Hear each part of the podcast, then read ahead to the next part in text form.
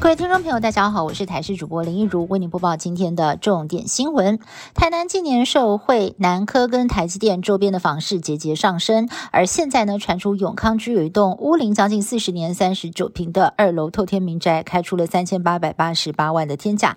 等于每平就要近百万。不过房仲说，这个价格几乎等同新建案，而且入手之后还需要装修，建议屋主调整价格，才能够增加成交的机会。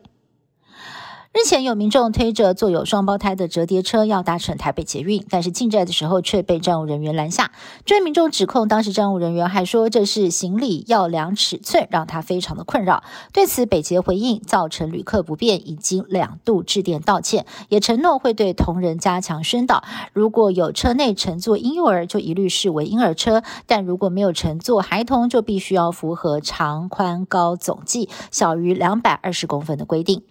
染疫之后，最麻烦的就是长新冠的问题了。根据统计，在新冠确诊者当中，会有百分之十五的人出现长新冠症状。美国更发现，长新冠者的失业风险会比没有长新冠者高出一点二三倍，甚至造成每年最多四百一十万人失业，推估将损失高达两千三百五十亿美元薪资收入。国内医师也遇到了不少类似的个案，都是因为长新冠没有办法重回职场上班。而面对我国的疫情迟迟没有跌破万例，有医师点出，如果下周一还没有降到万例以下，就要怀疑疫情是否又起变化。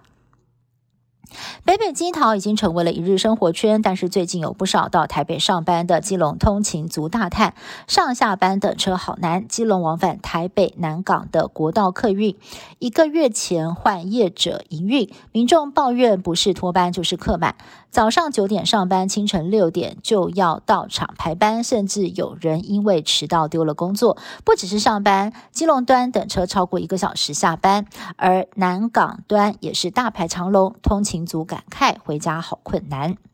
山羌是台湾山区常见的动物，体型娇小可爱，也是台湾体型最小的鹿科动物。乍看之下就跟一般中型犬没什么两样。不过台北市立动物园就表示了，雄性山羌身为草食动物，却具备尖锐锋利的獠牙，只要轻轻划过就足以割开皮肤，杀伤力其实不亚于肉食性动物。另外，同样看似温和，但也要注意的，还包含了梅花鹿。如果被它们的鹿蹄踢到，甚至有可能会受到重伤。因此，在野外巧遇他们的时候，应该要保持警惕。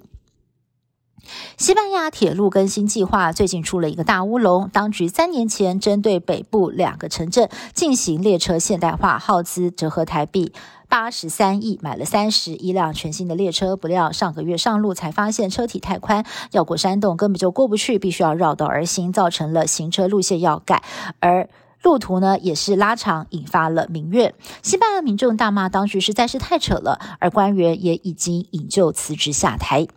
以上新闻是由台新闻部制作，感谢您的收听。更多新闻内容，请您持续锁定台视各界新闻以及台视新闻 YouTube 频道。